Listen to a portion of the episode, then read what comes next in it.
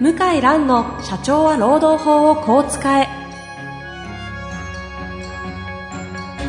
法律の下で展開されるビジネスの世界ポッドキャスト社長は労働法をこう使えは弁護士の向井蘭が経営者の立場に立って経営者が知っておくべき労働法の基礎だけでなくビジネスに関する法律の問題を分かりやすく解説します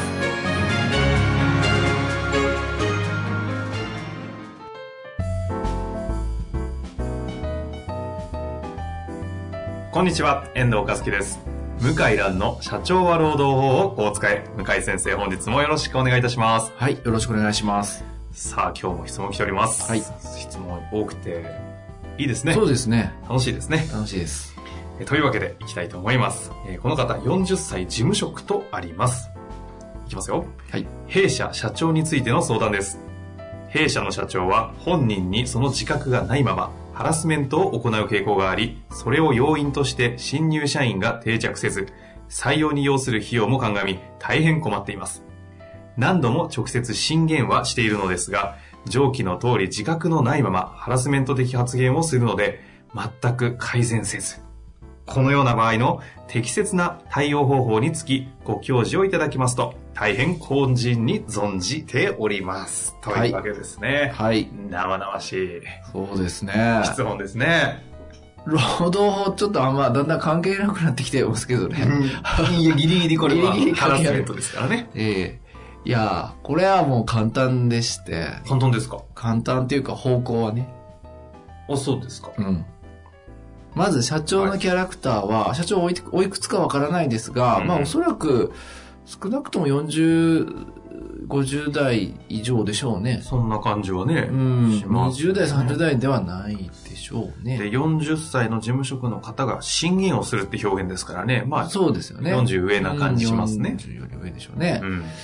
治らないですね、まず。あの、この、ハラスメント、色の強い、こう、新入社員への指導のやり方が、うんうん。まあ、まず治らないんで言っても、で、うん悪いと思ってないから、自分で。はあはあは悪いと思ってない。あ。はあはだから、治らない、と思った方がいいですねあ。まず、大前提は治らないと。治らない。で、悪いと思ってないからあ、なおさら治らないですよね。ちょっと言葉あれですが、立ちが悪いといえば立ちがう悪いです、ね。ん、もう今、社会で問題になってる、パワハラの問題の典型例ですようね。ん。例えば、はい。あの、セクハラあるじゃないですか。えで、セクハラとパワハラを、どちらも行ってしまう事例って結構あるんですよ。えうん、今まさにこの方ハラスメントとあるけど、どっちかわかんないですねって言おうとしたんですけど。うまあ、パワハラだと思うんですけうんうんどうん、例えば、セクハラをしましたと。はい。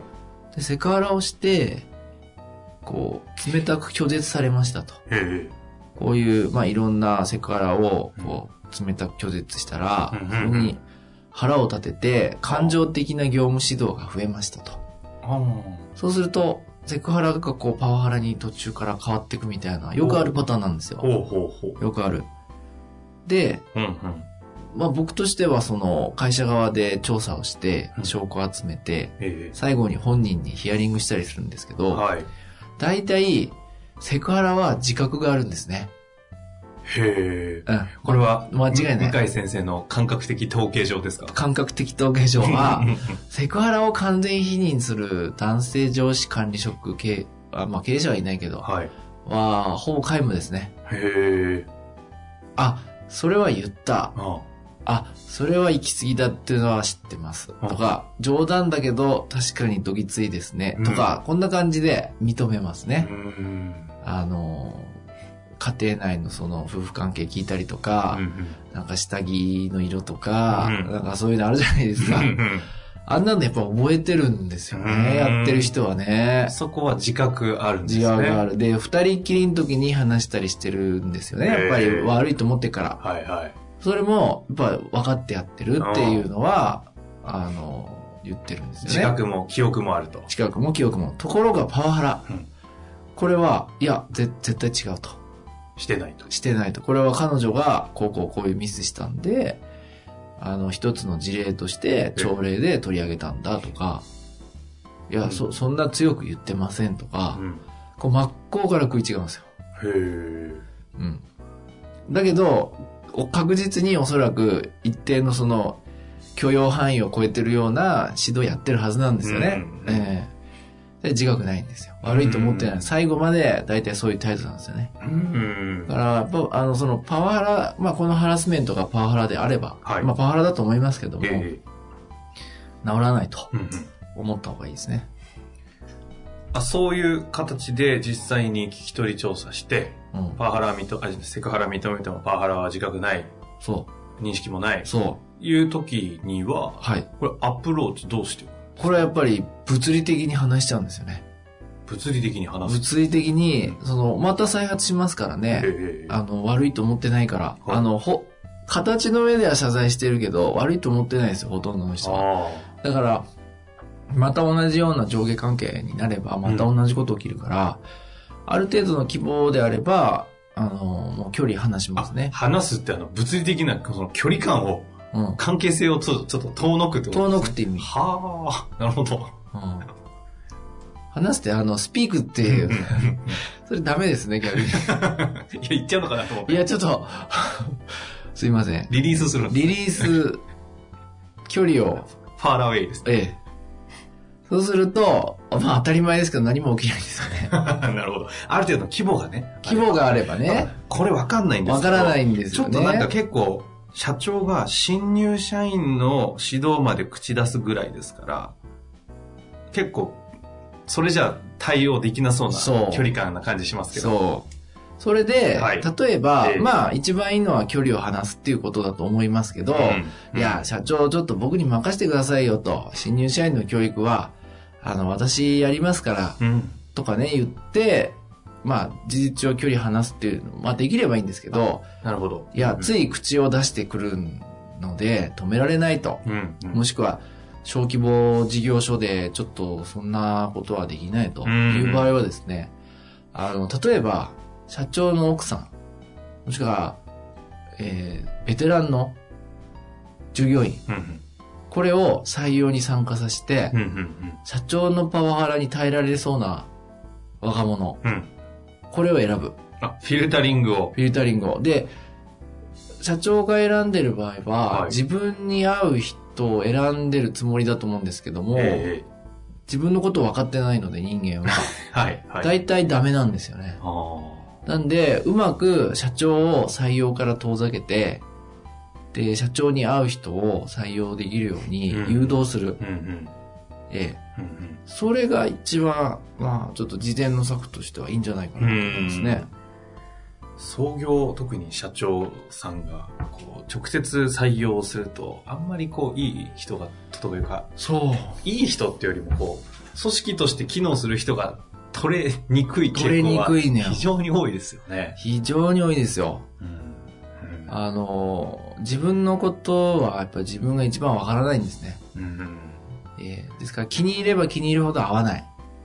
はいはい。ええこれ例え話で以前ですかね、どこかで向井先生が、洋服は奥さんに選んでもらった方がいいでしょうと同じですよみたいなあ話そうをですね。されてたような気がしますけど。そう、自分で気に入って、すごいお金かけてブランド物ではい身にまとうより、うんうんまあ奥様に、まあその予算の何分の1で選んでもらった方が、実は受けがいいというのは、よくあるあるうんよ話。くあるある話ですね、それ。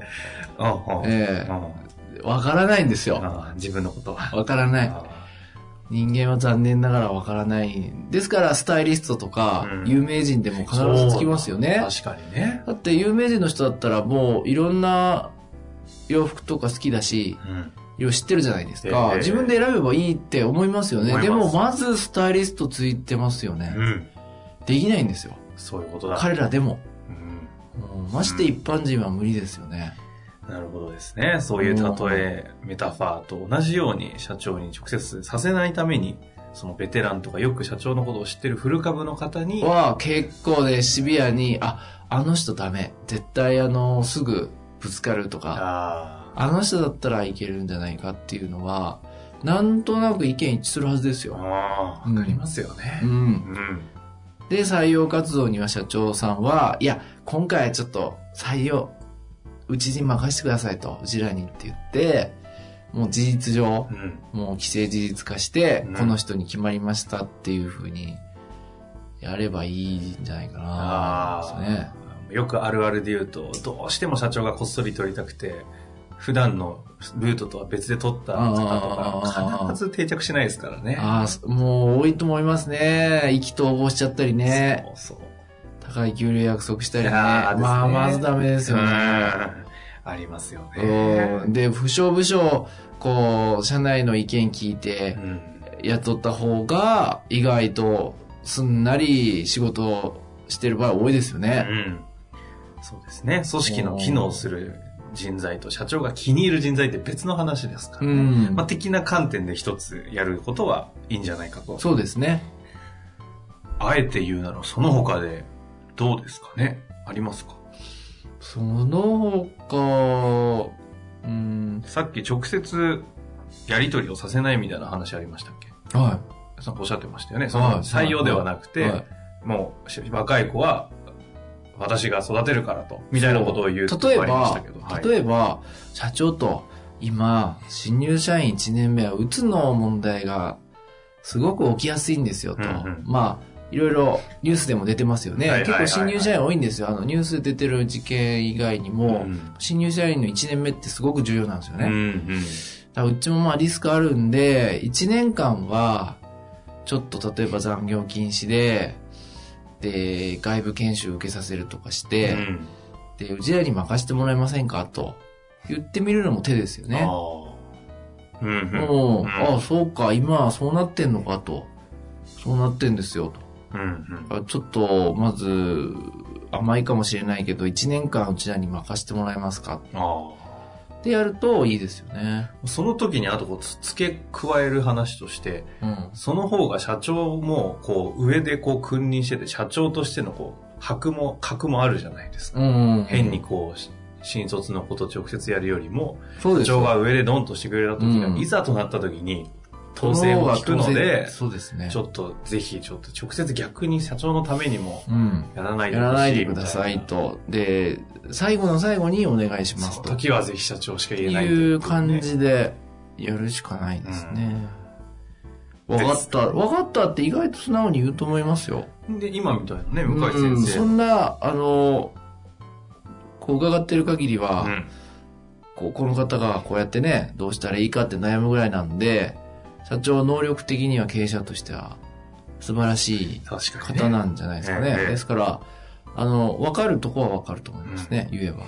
きっと今の規模まで持ってきてうん営業できたり、何かしらの、なんかこう一点抜けたものがきっとこの社長終わりなんでしょうからね。はい。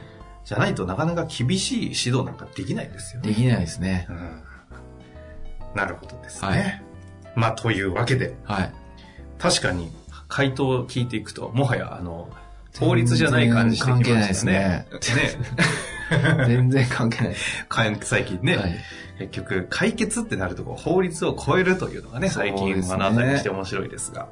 まあ、というわけで、はいぜひ今日のね、お話しいただいた社長は基本的に変わらないという前提のもとのソリューションをやっていただいて、はい。また何か悩むことありましたら、ぜはひい質問お待ちしておりますので、はい。お寄せください。はい。というわけで、向井先生、本日もありがとうございました。はい。ありがとうございました。